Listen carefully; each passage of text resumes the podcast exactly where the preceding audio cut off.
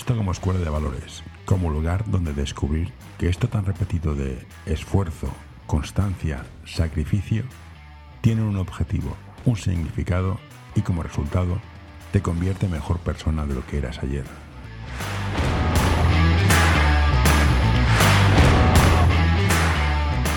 Hola David, gracias por apuntarte al podcast, eh, porque me has comentado llevas un equipo y estás en Alicante a 800 metros. Eso, eso, eso. Sobre el nivel del mar. Es como, es como los, los, los, ¿cómo se llama? Los, los Suns, los Nuggets, los, ¿cómo se llama? El equipo de. Los los- Nuggets, están a los 1500. Nuggets. Están a 1500. Eso es una ventaja. En fin, deja, no me hagas ni caso. Sí. Hola, gracias por estar aquí. Preséntate. Bueno, pues muchísimas gracias por invitarme a la máquina del café, porque unimos uno dos de las tres o cuatro cosas que más me gustan en esta vida: baloncesto, café. La otra es la cerveza y la otra, bueno, pues eh, Y queda claro. bien, me llamo David, me llamo David Martos y nada, eh, Bertelli, que mi apellido es italiano, pero bueno, eh, David Martos Bertelli, eh, soy de un pueblo que se llama Ibi, el pueblo del helado, el juguete, Alicante, el club es CBT y Xereta. Soy muy, un, en, en España siempre he sido un one man club, estos Ujú. que llaman, no, no, no he sido moverme. Y nada, vengo de estar ocho años en Hungría como profesor, soy profesor de, de lengua y de latín y tal. Y he estado como profesor ocho años en Hungría y también pues he estado en el baloncesto allí. Así que esa sería mi presentación. Creo Vale. que supongo que, que por ahí irán bastantes de los tiros de la entrevista o por donde sea, pero eso, ocho añitos en Hungría entrenando y, y ahora vuelta a casa, como el turrón de Gijona, que yo soy de un pueblo de al lado de Ibi, pues vuelvo a casa, pero no por Navidad, sino con todo el verano y el calor que hace. Pues mira, me voy a activar el modo cuñado. Ya mola mucho. A ver, es- Haces al. Profesor de latín. El latín correlaciona muchísimo con las capacidades de ordenar, clasificar, categorizar y tener el universo Justo. claro. ¿Te sirve? ¿Es cierto o es una tontería que yo leí en una revista absurda? Ayuda a mantener este podcast en anorta.com barra colaborar. Mm, Aquí lo único que hay que preguntarse es si es causa o consecuencia. Es decir, si yo elegí ser profesor de latín, y a mí me gustó mucho el latín, porque yo de antes ya era una persona pequeñita, pero con muy por categorizar, o viceversa, o- o el latín me ayudó a ser una persona que categoriza y que, y que, y que ordena bastante bien. Entonces, sirve. Yo creo que justamente, al menos cuando te dicen, profe, ¿para qué estudio latín si nadie habla? Pues siempre habla. Bueno, pues nuestra lengua te va a venir para las raíces, te va a venir para todo, pero también estructurar la mente es muy importante. Gramaticalmente muy importante, estructuras, ayuda a ordenar. Y a mí, en cierto modo, me ayuda en dos sentidos, en, en- en- como entrenador. El primero, para comunicarme con los jugadores, que es fundamental, una buena comunicación. Para hacerte entender a dónde quieres llegar, aunque te repitas. A veces me repito más que el ajo, pero creo que es importante. Y luego, pues para saber un poco clasificar y, y priorizar, ¿no? Es decir, que muchas veces quieres que tu equipo juegue como los Denver Nuggets, pero si no tienes a Jokic o no tienes a Murray o, no- o sencillamente tienes un otro tipo de talento, pues te ayuda, bueno, ¿por dónde tengo que ir? ¿Por dónde tengo que empezar a trabajar? ¿no? Aparte de los básicos. Eso por supuesto. Cerrando la parte cuñado, yo creo que es aprendido porque los alemanes fueron a con- conquistar Roma para aprender latín, para ser lo que son ahora. Acaba la fase cuñado. No Comunicación. De lo que dices, piensas, comunicas, escuchan, entienden y ejecutan, ¿en qué parte suele fallar todo el tema? En la interpretación. Y en, es decir, hay una parte en la que tú hablas, ellos escuchan, pero claro, ellos tienen que interpretar. Eh, mira, est- estos ocho años que he estado en Hungría, eh, cinco de ellos he estado como en instituto y tres en club.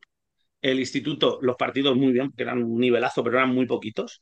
Y luego durante el día a día era hablar con ellos en inglés. El nivel de inglés era tan alto con ellos que la verdad es que era relativamente, o era muy fácil eh, comunicarme.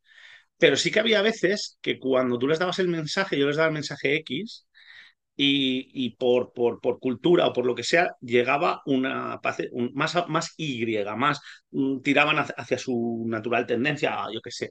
Por ejemplo, en el equipo primero me costaba mucho, en este último equipo me costaba mucho que pasaran el balón.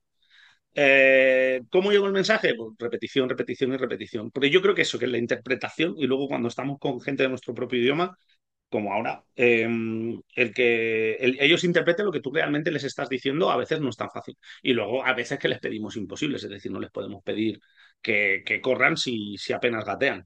Pero sí, yo creo que ahí eh, eh, es una de las claves. Y por eso hay que insistir mucho. Por eso un primer mensaje a veces no llega y por eso también es muy importante ser capaz de transmitir el mismo mensaje de dos o tres maneras, porque de la manera A te lo va a entender gran parte del equipo, pero a lo mejor hay otros que necesitan manera B y otros manera C. Y no me, no me refiero a gritar o no gritar, me refiero a ser capaz de cambiar las palabras, a ser capaz de, de poner diferentes ejemplos. Pues ahora quiero que pases y cortes. Bueno, eso todo el mundo lo entiende, pero bueno, pasas, cortas.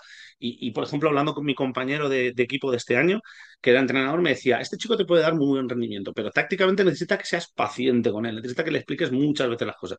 Y en cambio en el mismo equipo tienes un chico que a las primeras de cambio pilla lo que quieres hacer. Entonces, yo creo que está ahí. Primero la interpretación, luego en ser un poco cansino si queremos, y luego el ser capaz de, pedirle lo que pueden hacer y en, en, segmentar, en que poco a poco vayan haciendo. Es decir, el primer día no te puedes poner a hacer aliups, pues tendrás que ponerte a enseñar a votar, enseñar a pasar, enseñar a saltar, en fin.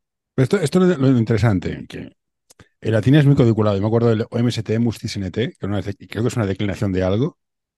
No sí. sé si acierto mucho. En el básquet existe el voto izquierda, voto derecha, cambio derecha, cambio sí. izquierda. No sé qué. ¿Cuál, es, cuál, es, ¿Cuál, es, tu pirámide funcional de básquet? ¿Cómo, ¿Cómo ves el básquet para ti? Uh, esa es muy buena, porque además es que es como muy, puede ser muy corta y muy larga, pero pues primero el jugador tiene que saber votar, pasar y tirar.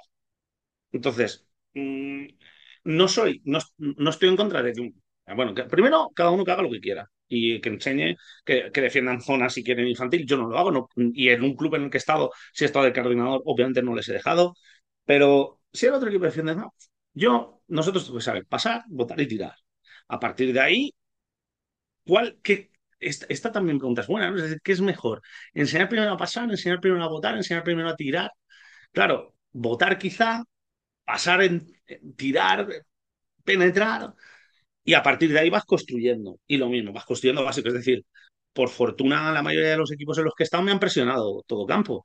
Por lo tanto, tienes que aprender a pasar bien y aprender a votar para simplemente llegar a tirar. Porque si tu equipo no pasa bien, si tu equipo no sale bien de la presión, no llegas a tirar en contra algunos equipos, sobre todo cuando son más superiores. Y luego, pues, eh, defensa, pues eso, que en defensas y, y, todo equilibrado. Es decir, desarrollar mucho una cualidad. Es decir, tener un equipo súper tirador, pero que no sepa pasar el balón cuando vas a tirar. O viceversa, tener un equipo que pasa muy bien el balón, pero si no trabajas el tiro y cuando están solos no la meten. Entonces, creo que también hay que trabajar tanto defensa como ataque y todos los conceptos de manera equilibrada para que crezcan de manera que puedan ser útiles y que puedan ayudar al desarrollo del jugador y del equipo de una manera más o menos paulatina y de una manera más o menos equilibrada. Porque a veces ves equipos que hacen cosas muy bien, pero en cosas otras básicas fallan. Cada entrenador, lo mismo, cada maestrillo tiene su librillo. También es verdad que hay equipos que por talento propio son capaces de hacer muy bien unas cosas y les cuesta hacer bien otras. No, equipos que defienden muy bien, pero luego en ataque, más allá de tres metros, no la meten. O equipos que atacan muy bien, pero en defensa, pues no les pidas que hagan una ayuda. Pues todo eso yo creo que hay que hacer. Es decir, bueno, mi equipo está empezando a atacar bien, mi equipo está empezando a defender bien. Yo creo que defender incluso primero, pero todo muy equilibrado siempre. Es decir, tu equipo no puede ser el mejor de la liga defendiendo y el peor de la liga atacando. Yo creo que ese tiempo hay que, hay que, hay que equilibrar. Como entrenador, eh, ¿eres más de un ingrediente pero bueno, en plan, una ensalada de tomate pero está de puta madre, o es en plan, mira, arroz con cosas, yo he hecho cosas aquí y venga? Que es lo que a veces me ocurre con algunos jugadores que saben hacer 24.000 cosas, pero no sabes a nada. Mm. Me cuesta, quizá porque me cuesta mucho focalizarme en una cosa, quizá un poco de todo, pero sin pasarme, porque si no sabes, si no, o sea, te, te pongo yo te diría de tres te, ingredientes buenos. Te lo pongo el ejemplo más claro. Ahora, yo, sí. yo jugaba a básquet, bueno, jugaba a básquet, yo, yo insultaba al mundo del básquet, yo hacía tres cosas bien. Fallar, no meterla y perder la pelota. Pero lo hacía de puta madre. A los jugadores te hacen un step back, un crossover, y te has tirado 20 minutos votando, te han hecho 24.000 fotos, está en Instagram, un post, un reel, qué famoso que eres, todos te queremos, pero no te has movido la pista, quedan cuatro segundos, la vamos a perder, chato. No, no, totalmente de acuerdo. O sea, por donde vas, totalmente de acuerdo. De hecho, si algo me caracterizaba, entre comillas, como jugador, era que era un jugador completito. No era un gran tirador, pero si me dejaba solo la metía. No era un gran driblador, pero podía irme de la gente. No era el mejor defensor del mundo, pero defendía. Antes de lesionarme, como nos pasa mucho, entrenadores. y, y entonces, pues tiendo a que mi equipo sea completo, pero sin más. Es decir, no, no, como bien has dicho, ¿para qué quiero un tío que me haga mil step backs y si luego no sabe pasar el balón, si no sabe defender? Entonces, por eso el, equilibrio intento que sean relativamente completos, pero siempre dentro de, de, un, de unos estándares, unos mínimos en cada cosa y unos más. Es decir, hombre, si alguien es un tirador excelso y todo lo que pilla lo mete, obviamente tiene que tirar. Pero quiero también que ese jugador haga cosas, quizá porque a lo mejor no ha estado en una cantera profesional, donde a lo mejor ahí en una cantera profesional, bueno, el año pasado sí que era una cantera profesional o relativamente profesional, la idea era que fueran profesionales y aún así no me limitaban, al revés, querían jugadores completos. Y de hecho, mmm, la toma de decisiones de uno de ellos mejoró mucho a base de, caña, de caña, porque era bueno, era bueno y tenía mucho tiro, pero tenía muy buen uno por uno.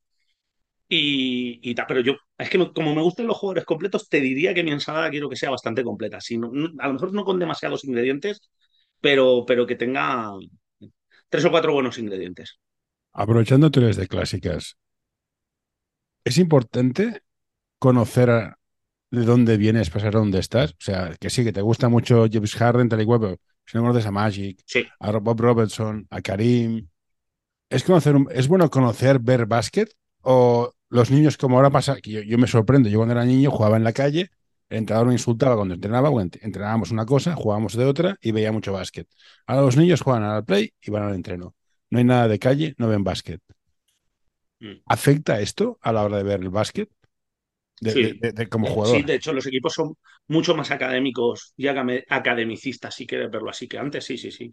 Y, cuanto, y luego, por ejemplo, nosotros, en, como somos un club de pueblo, IBI son 25.000 habitantes. Yo voy a hablar mucho de mi pueblo porque me gusta, pero aparte porque creo que hay muchos clubes de pueblo o clubes de barrio y nos pasa, es decir, tú recibes al hermano mayor, al hermano mediano y al hermano pequeño. Eh, sin ir más lejos, ahora tengo al hermano pequeño de una familia donde la hermana mayor jugó, a ella no la tuve, pero la mediana sí, la tuvo un año, una pedazo de jugadora. Este chico, como iba a, los partidos de la hermana, cuando empezó a jugar tenía un sentido y una lectura del baloncesto superior a la de los compañeros. Así de sencillo, porque vio mucho, además baloncesto de formación, ya sabes, baloncesto, da igual que sea femenino o masculino, pero baloncesto, la hermana sí que jugaba en categoría aquí en, en Comunidad Valenciana se llama autonómica, la, primera y la segunda se llama preferente, aunque en chicas, bueno, campeonato preferente se le llama en chicas, en la segunda fase. Y, la hermana jugaba entre esos dos campeonatos, o sea, un baloncesto. El año que la entrenamos, el año que la entrené a la hermana, quedamos decimoterceros de la comunidad valenciana. O sea que veía, eran buenos partidos. Y, la, y el chico se notaba a la hora de empezar a jugar. Y como este, pues muchos, siempre que hemos tenido hermanos menores que han ido a ver a sus hermanos mayores, han jugado mejor. Pues imagínate si encima ves baloncesto, ves otros baloncestos más pasadores, más, pero claro, volver a la esencia, eso ya más para los entrenadores. Pero el chaval que ve baloncesto se nota, se nota porque dentro de sus posibilidades ves que ve el juego mucho mejor y lo entiende mucho mejor. ¿Cómo haces que el jugador número 12 siga jugando? Porque el deporte es un Poniéndole en cancha.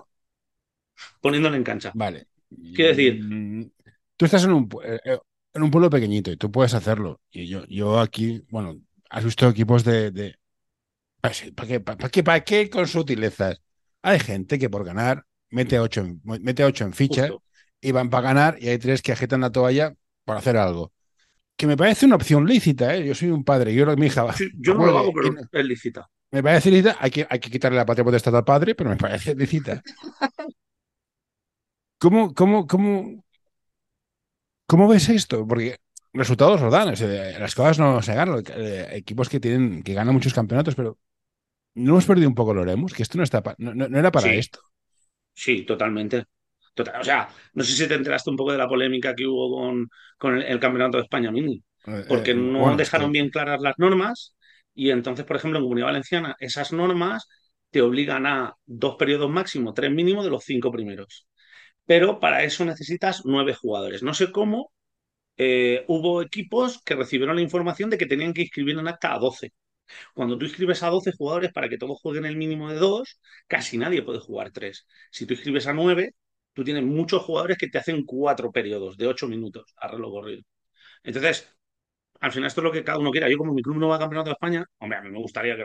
Si me dicen, ¿a ti te gustaría campeonato de España? Sí, pero el peaje de pagar, es decir... Campeonato de España Mini me parece... Bueno, esa es otra. No sé si lo discutiste con, con Robez, cuando... No, no entramos, ya, nos, metimos en muchas ensaladas, con lo cual, ¿para qué? Porque podemos estar de aquí, a, la, a, la, minicopa entesa, que siempre me vuestras y esto es la bomba, ya vamos.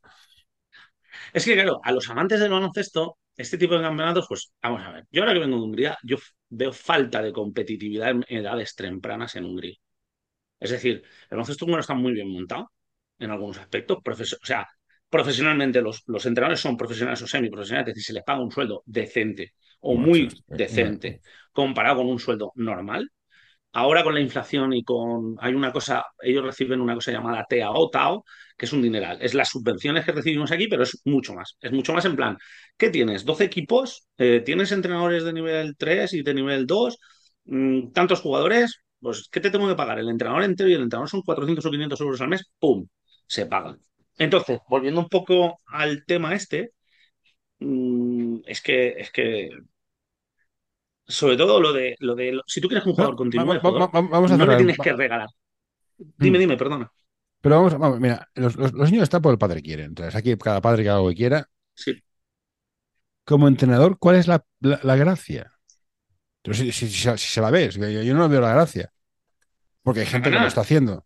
Yo, yo, creo que entre otras cosas, porque como no nos pagan casi, hay gente que prefiere ganar. No lo sé, no ¿Mm? ganar es adictivo, pero claro, si tú eres un entrenador, como muchos, que ganar es una consecuencia del trabajo bien hecho, eh, de hecho, yo muchas veces cuando gano me siento más aliviado que feliz.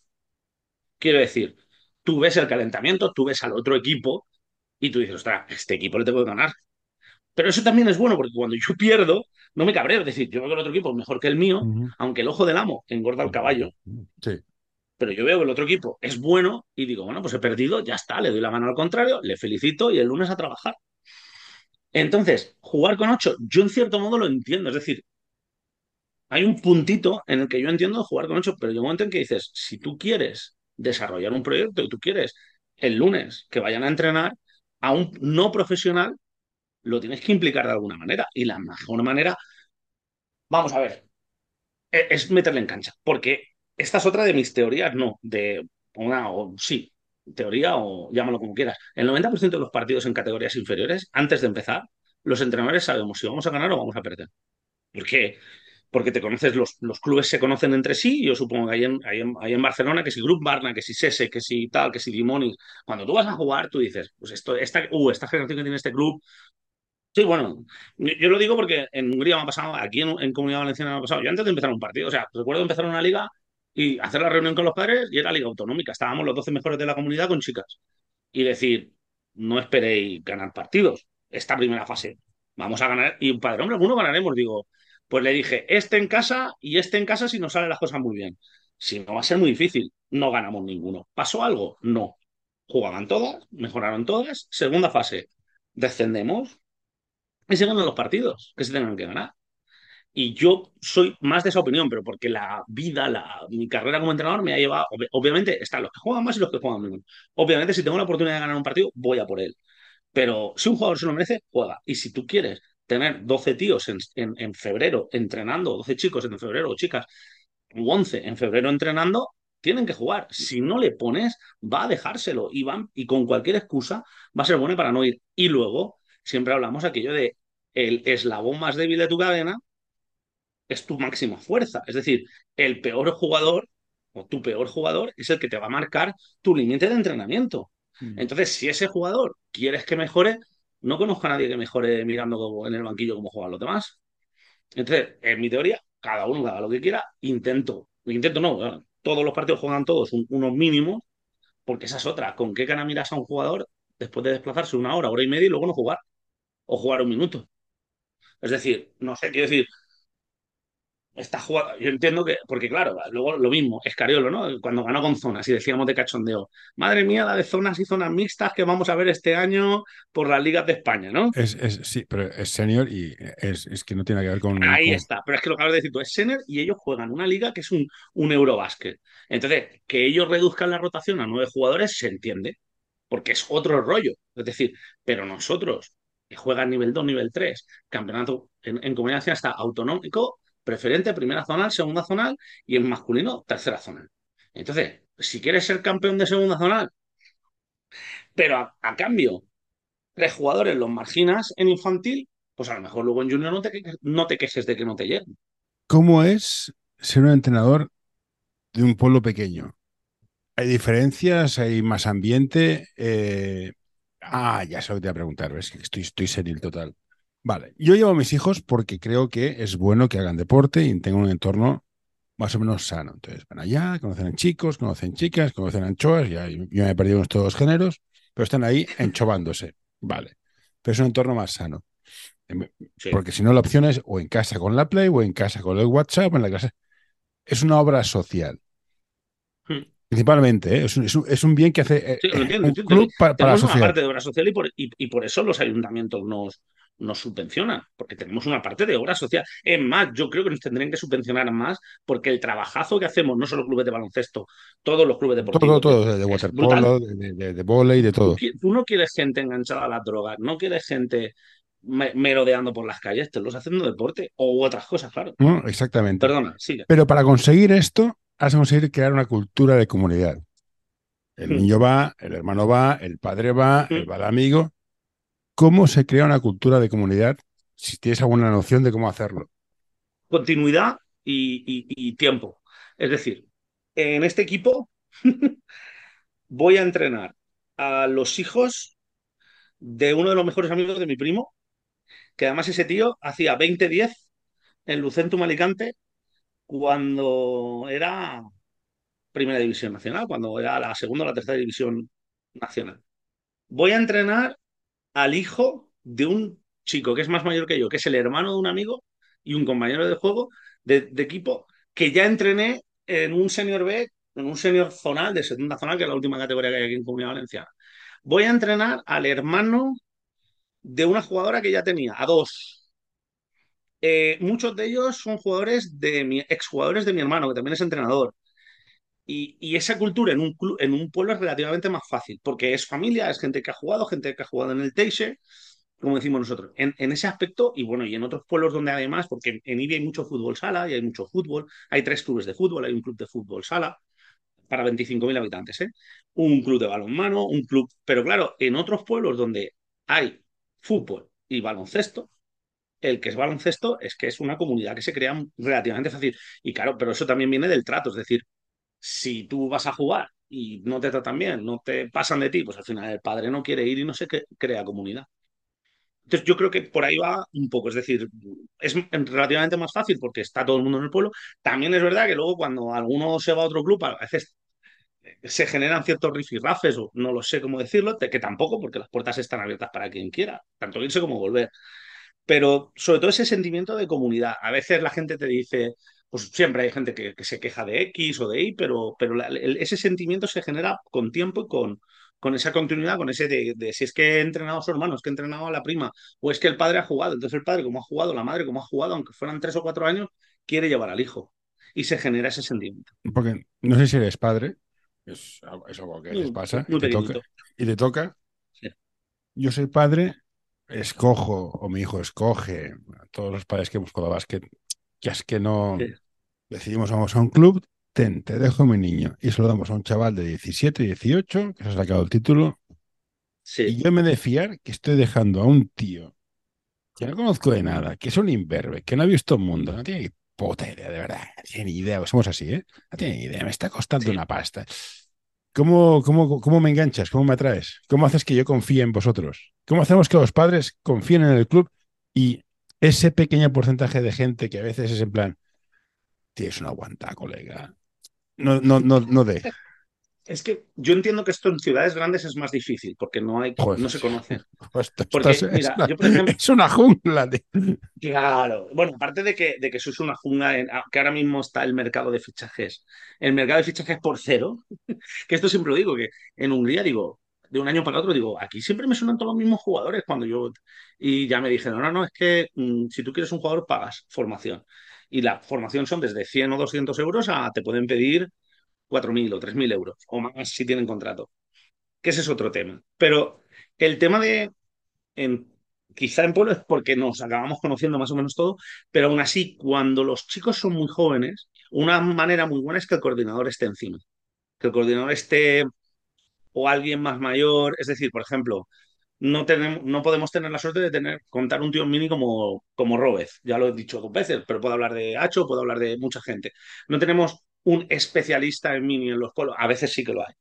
Pero la manera de enganchar es, bueno, pues está el coordinador al que los padres conocen, al que saben que lo hace bien, y este chico o esta chica, si es coordinador, está pendiente de los chavales que empiezan, les está dando consejos y va allí y, y claro, delante de los padres no, para no quitarle la autoridad, pero luego por detrás les puede corregir. Y creo que esa es la manera en la que el padre puede confiar. Pero lo mismo, es decir, de la misma manera que los clubes de ciudad grande mm, tienen unos inconvenientes y unas ventajas, eh, en este caso la ventaja para el club de pueblo, club de barrio pequeño es que se conoce todo el mundo, que sabemos quién es cada uno que, que, además hay un coordinador que suele llevar bastante tiempo en el club o gente del club que lleva bastante tiempo en el club y que ayuda a que el padre confíe y diga, bueno, esta niña es joven, pero sé que por encima está el coordinador que es el que, el que me va a echar una mano y el que, el que va a vigilar al niño si las cosas no fueran bien.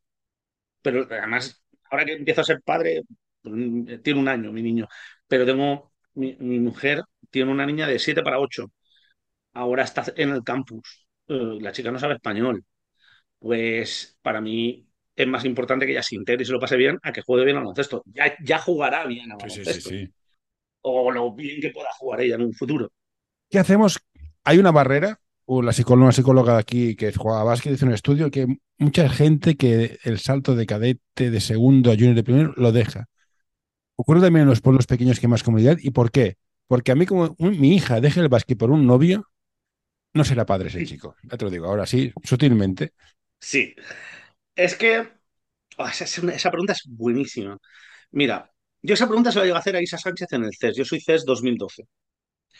Y allí no había, estaba Isa, estaba Ana, estaba Elisa Aguilar. Y les dijeron, se lo dejan, porque yo estaba, nosotros somos un club que ahora estamos más o menos mitad y mitad, pero ha habido épocas que hemos tenido mm, la mitad más. O sea, de, de 200 hemos tenido 125 niñas, 75 niños o más. Nos cuesta un montón encontrar entrenadoras. Nos cuesta y se lo dejan. ¿Por qué? Yo como profesor de secundaria, que además justamente latín y griego se dan en bachillerato, uno de los motivos es que ellas ya empiezan a pensar en la carrera, no tienen pájaros en la cabeza de ser profesionales, descubren las relaciones personales, descubren la fiesta, que en los pueblos pequeños suele ser más peligrosa que, que en las ciudades, porque está más, a, más, más cerquita, más de la mano, Ahí, pues aquí somos de moros y cristianos, pero sí. falla el moros y cristianos, Semana Grande, feria, llámalo como quieras, ¿no? Eso empiezas a salir, empiezas a, empieza el picorcito. Y luego, supongo que también nosotros, desde el punto de vista como clubes, claro, son tres entrenos en semana. Hay chicas que ya te dicen, es que tres entrenamientos, y los padres también hay una presión para que saquen buenas notas. Y a veces se presiona, no, esto es que no quiero yo que me quede muy, muy, muy posmoderno ni muy neorrancio. Es decir, en cierto modo las chicas son más conscientes de las notas para bien y para mal. Entonces ahí se forma. Cuando a mí me dicen que las chicas se dejan el baloncesto porque no tienen referentes, voy a ser muy honesto, ya que nadie nos escucha o no sé cuánto nos van a escuchar, me parece que esa persona, si lo achaca eso, con perdón, no tiene ni puta idea. La navaja de Ocam funciona para otro tipo de situaciones. Pero para el por qué las chicas se dejan eh, el deporte de en segundo o cuando van a pasar a primero bachillerato, ese cambio de junior, de cadete a junior, es multifactorial. Ah, y seguro. justamente tenemos, es decir, Sí, sí, sí, sí. sin ir más lejos este año, la comunidad valenciana, menos en autonómico, ¿no? Menos en autonómico, la primera categoría. En las otras categorías había regla pasarela. Había regla pasarela en cadete femenino, no en cadete masculino. Si te pones muy tiquismiquis, dices, ¿qué pasa? Que las mujeres no saben protegerse, no saben ganarse los minutos y le tenemos que dar a la niña minutos a posta. La federación, que yo, a pesar de haberme ido, siempre he estado, en alguna. mmm, hay estas reuniones, macro reuniones, tienen un nombre especial, pero ahora se me ha ido. Eh, en- eso, gracias en las asambleas, en la asamblea donde vamos los clubes y, y, y, presentamos proyectos. Los clubes decíamos, oye, esto de cadete femenino pasarela no lo vemos. Es más, hacer una reunión. En, en, Alicante van 28 clubes. De los 28 clubes, 25 dicen que no, dos dicen que bueno, y uno dice que, que sí, que sí, que regla pasarela. Y la imponen. Dos años después se les dice, oye, es que esto es una burrada poner regla pasarela en, en cadete femenino. Ocho periodos de cinco minutos, en los seis primeros se juega un mínimo de dos, un máximo de cuatro. Respuesta federativa, con los datos en la mano. Sí, es una burrada. O es malo o es lo que vosotros queráis. No lo dijo así, pero Pero ¿sabéis qué? Hay más niñas jugando en junior ahora que nunca. ¿Qué haces ante eso? Pues es decir, dato, dato mata relato. Ahí está. Yo puedo decir misa, yo puedo decir, porque esto enlaza con la pregunta que me has hecho antes, de que, qué opino de los que juegan con 8, como te he dicho. Es decir, es que cuando tú juegas, para que tu jugador número 12 siga implicado, le tienes que dar minutos. Y para que tu jugador número 12 te llegue a junior, tienes que darle minutos en infantil. Porque luego, si no, no te llega a junior. Y con las chicas más. Porque además, otro, otra cosa que pasa en mi experiencia, que cada uno puede tener otra experiencia, los equipos femeninos suelen ir más cortos de buenos cambios que los masculinos. Hay de todo, pero los equipos femeninos suelen tener dos, tres jugadoras que aguantan los equipos en general. No, no, no voy a. Con lo cual, la tendencia que yo he visto a sacar menos a las jugadoras es grande. Y cuando llega la federación, que este año lo ha quitado, y lo habrá quitado porque a lo mejor ha conseguido llegar a un nivel que ha dicho hasta aquí. Pero uno de los datos, y además el, el, el, el Israel Sánchez, que se llamaba, el director técnico de la federación, decía, oye, que sabemos que no solo es por esto por lo que se deja en el baloncesto, pero es que si hemos puesto pasarela en, en cadete femenino y en dos años nos han aumentado el número de licencias y el número de equipos, pues a lo mejor sí que tenía que ver que se lo dejaban las chicas porque los entrenadores no las ponían.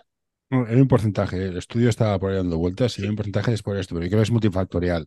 Es estudios, Luego, lo- presión. sí, pero todo, todo. Es decir, achacar a un factor en la vida, en lo que sea, el fracaso escolar.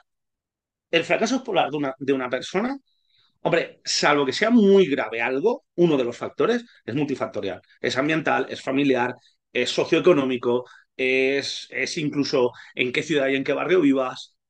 Es que es, que es tanto. Y con el baloncesto lo mismo. ¿Y qué hacemos para que tener buenos entrenadores que gestionen bien los equipos, hagan cambios, los hagan crecer? Que por cierto, para, para la cinta, una pregunta que me gusta mucho. Mm. Los, vuelvo, vuelvo a los chicos que, que salen de- del curso de entrenador de nivel cero, tal y cual. ¿Son conscientes o cómo nos hacemos conscientes que son una figura de autoridad, son un maestro? El concepto clásico de maestro. Sí, el que más sabe, justo. Sí, sí, El más entre dos, ta- tal, Son- cual. le preguntan cosas que sus padres les preguntarán, sobre todo en ciertas edades, ostras, no sé qué. Y todo esto por 50 euros al mes, si, si es que llega. Es que es eso. Eh, ¿Cómo? Claro, tú eres maestro. Pues, Y es un sueldo y vives de esto, que me parece perfecto. ¿Cómo hacemos que este chico joven no se pierda, no la cague, no se líe, siendo un maestro, una guía, un ejemplo? Bueno, hay que, que son un ejemplo, claro. es- es hostia, es que es, mucho, ¿eh? Y soy consciente que no se puede pagar tanto, que las familias no lo podemos pedir tanto, pero ¿qué hacemos? Yo tengo sentimientos encontrados. Yo tengo un trabajo, tengo la suerte de tener un trabajo que me permite entrenar, perfecto. No somos todos. Hostia, la gente quiere dedicarse a esto. Hoy quiero recomendarte este podcast. Psych and Roll, un podcast sobre psicología y deporte en el que tratarán diversas temáticas relacionadas con ambas disciplinas. Un programa creado para aportar realidad y necesidad en torno a la psicología, además de facilitar un espacio donde la comunicación sobre ciertos temas esté libre de tabús, estigmas y etiquetas.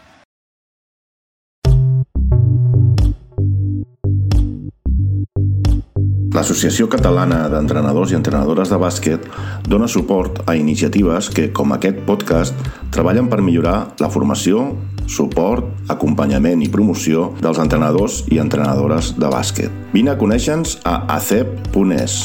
Som com tu.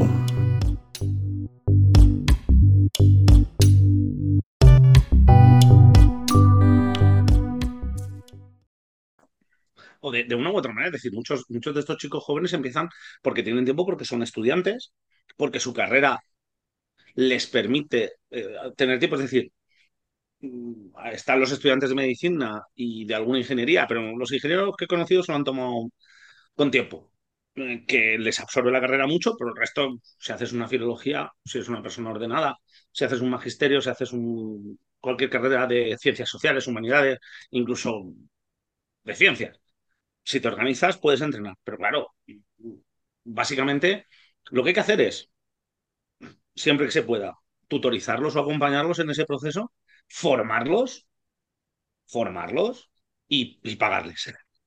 Porque al final, a, mí lo que, lo que nos ha pasado mucho en este club y, y compartiéndolo con, al menos lo que es la realidad de Alicante y alrededores, con otra gente, es que empiezan muchos y muchas. Pero continuar No sé si te lo, no sé si te lo escuché en una entrevista que hiciste tú, no sé si a Eduardo Burgos o, o lo escuché en otra entrevista, que hay una especie de gap, hay un, hay un hueco. Es decir, la mayoría de los entrenadores de baloncesto o llevan menos de 7 años o llevan más de 14.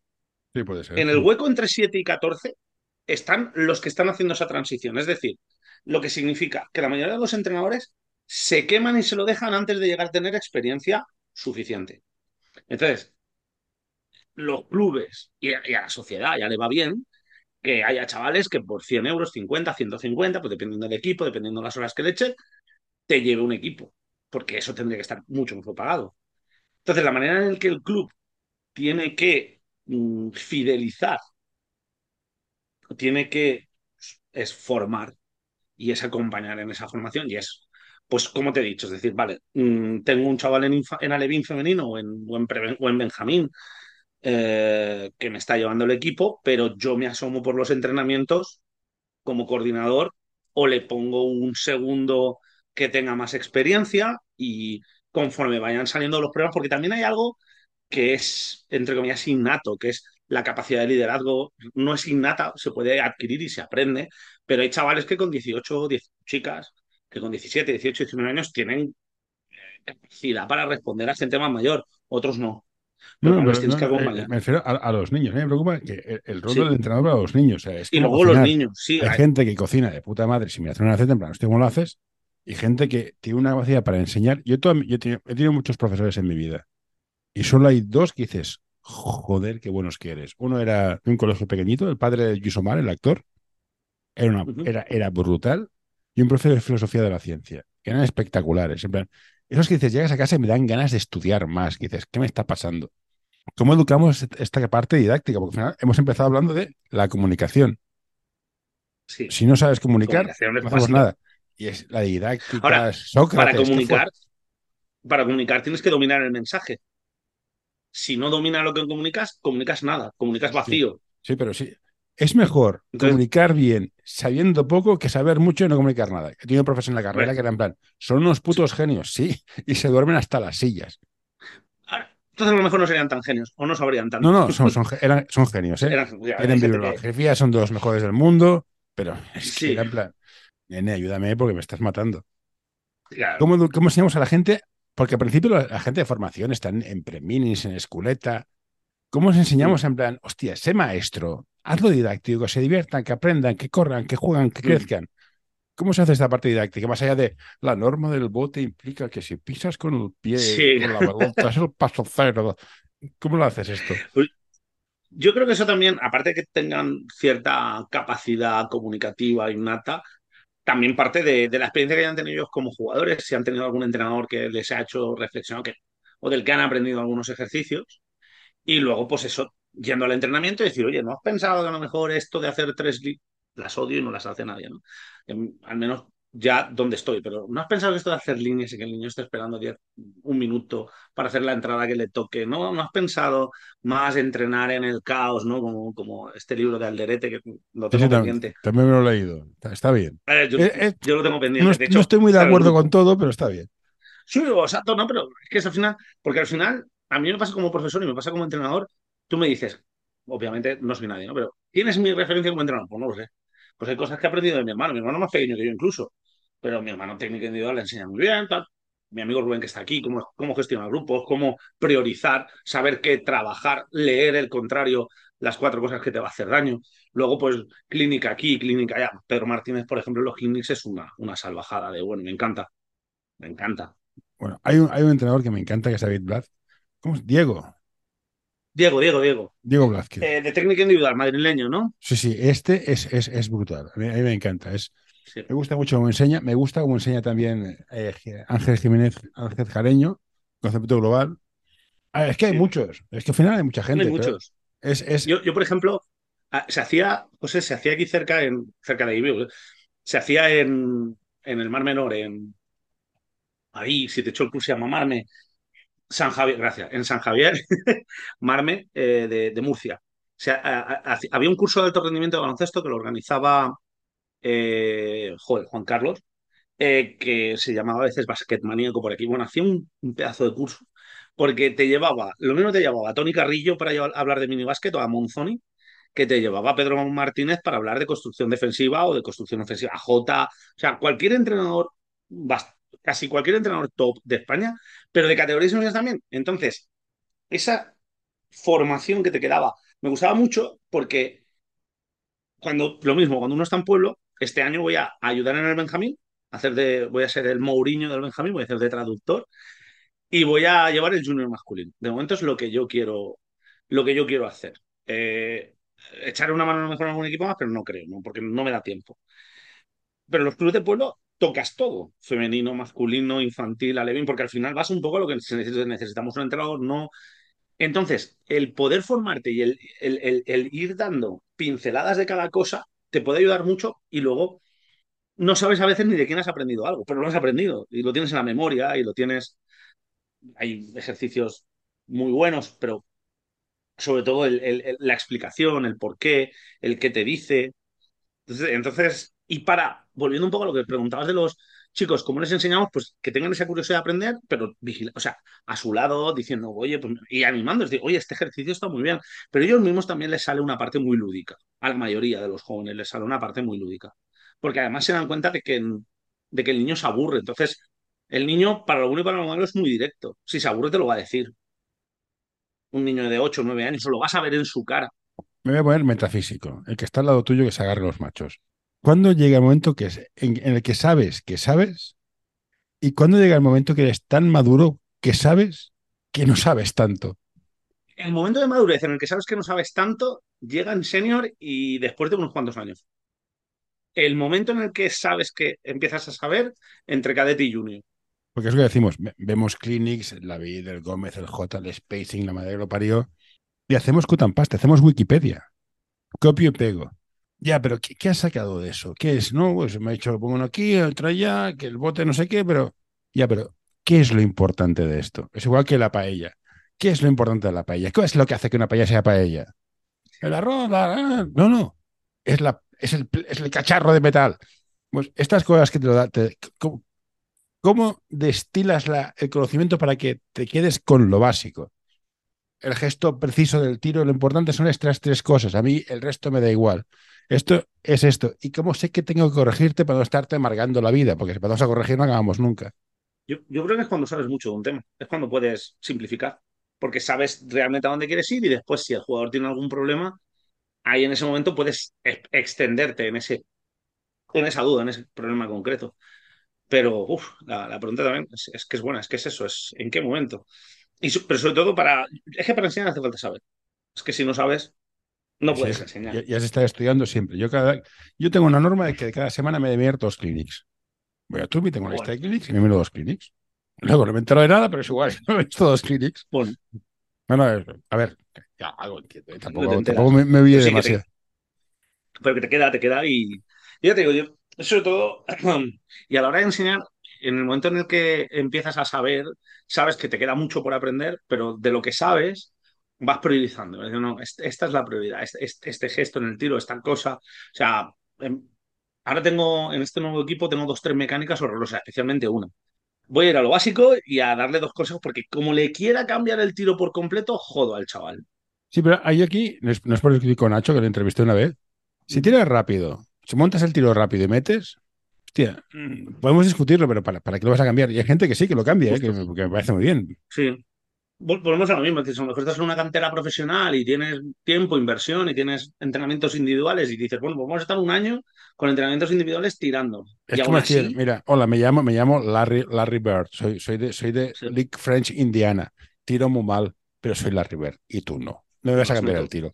Y las meto. ¿Qué pasa? Es que, es que justamente también, por eso en el tema del tiro, por ejemplo, se trata, entre comillas, salvo que tenga una cosa horrorosa, dices, es que además, y no la mete, de corregir dos detalles. Saca el balón un poquito más arriba, finaliza, ¿no? Aquello de put the hand on the cookie jar, ¿no? Mete la, mano en la caja de galletas y, básicamente que, la mano, eso, que, más, que, más que nada para que ayude a la cinética, ¿no? Por ejemplo, ahora que estamos hablando del tiro, para que ayude a, que al final la, la cadena cinética, todo el movimiento que tienes que hacer a la hora de tirar, el dejar la mano y el que la mano esté dentro del aro hace que, que ayudes. Pero luego te llega Yui, te tiene una mandarina a 8 metros y va limpia. ¿Es una mala mecánica? No. Lo que pasa es que, amigo, que para hacerlo como Julia hay que tirar muchas veces y mucho.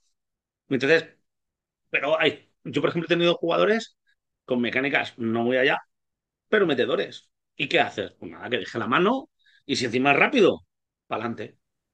Vamos a ir cerrando porque yo llevo aquí, llevamos una hora y yo estaría más tiempo, pero dentro de poco tendrás que ir a tomar una cerveza, que lo voy a hacer lo justo. Así que vamos a centrarnos, ah, vamos a centrarnos en el tiro. Como decíamos, cada uno tira como quiera, pero veo un problema tonto es que a veces forzamos la mecánica para tirar de tres porque el triple mola un montón. ¿Eso cómo lo evitas? Porque claro, tú ves al niño de, ah, si soy un premio, pero me las tiro de tres con la bola, con la bola siete.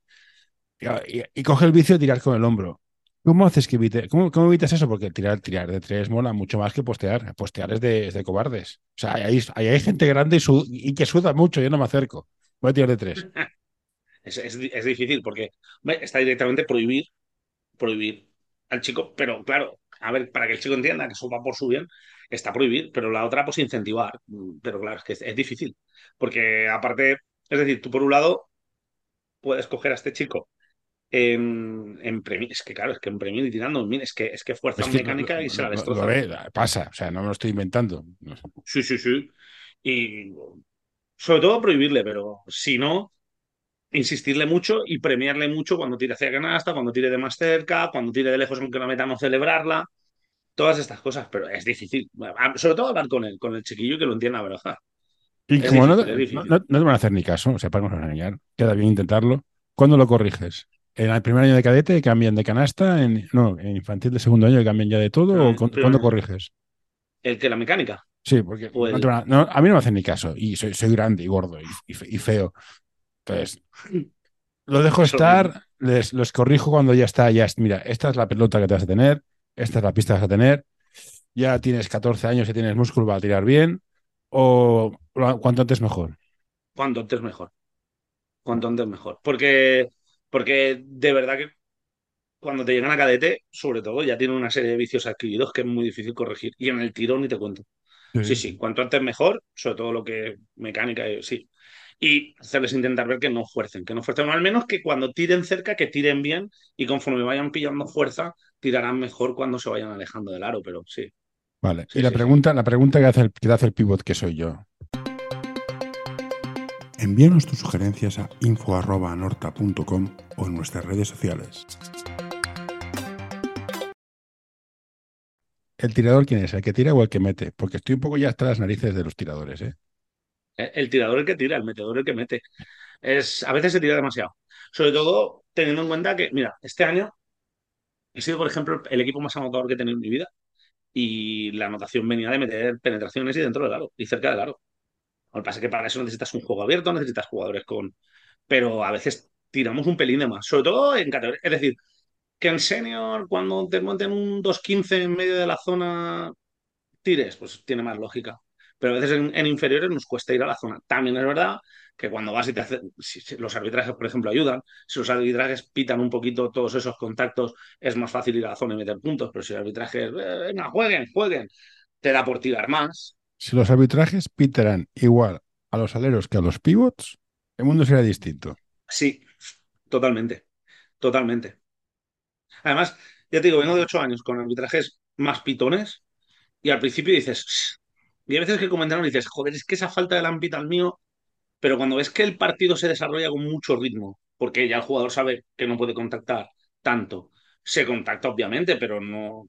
Y, y el alto porcentaje de puntos y el alto número de puntos y lo bonito que acaba siendo, yo este año es 90, el último partido es que no sé cuánto fue, si fue 92-86 o 86-80, no me acuerdo, en Junior. O sea, prefiero eso mil veces a un 50-40. Sí, no, a mí, me- a mí me Pero gustan claro, los- para eso tenemos que... jugar a puntos. Me gusta jugar a puntos saliendo de defensa y correr. A mí me gusta jugar a correr, a correr. Es lo más divertido que hay. Eh, eh, Si te toca un, un jugador lento, tienes que adaptarte un poco, pero por suerte no me toca. pues, no- correr y luego...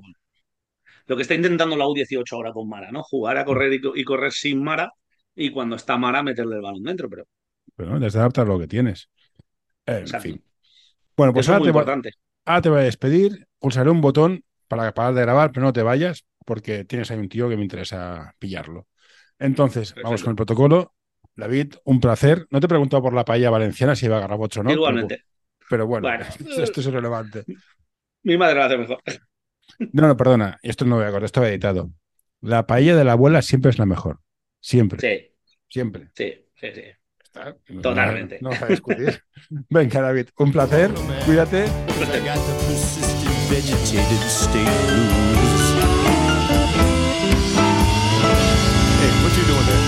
No, no, don't you touch that. No, don't you pull that plug. No,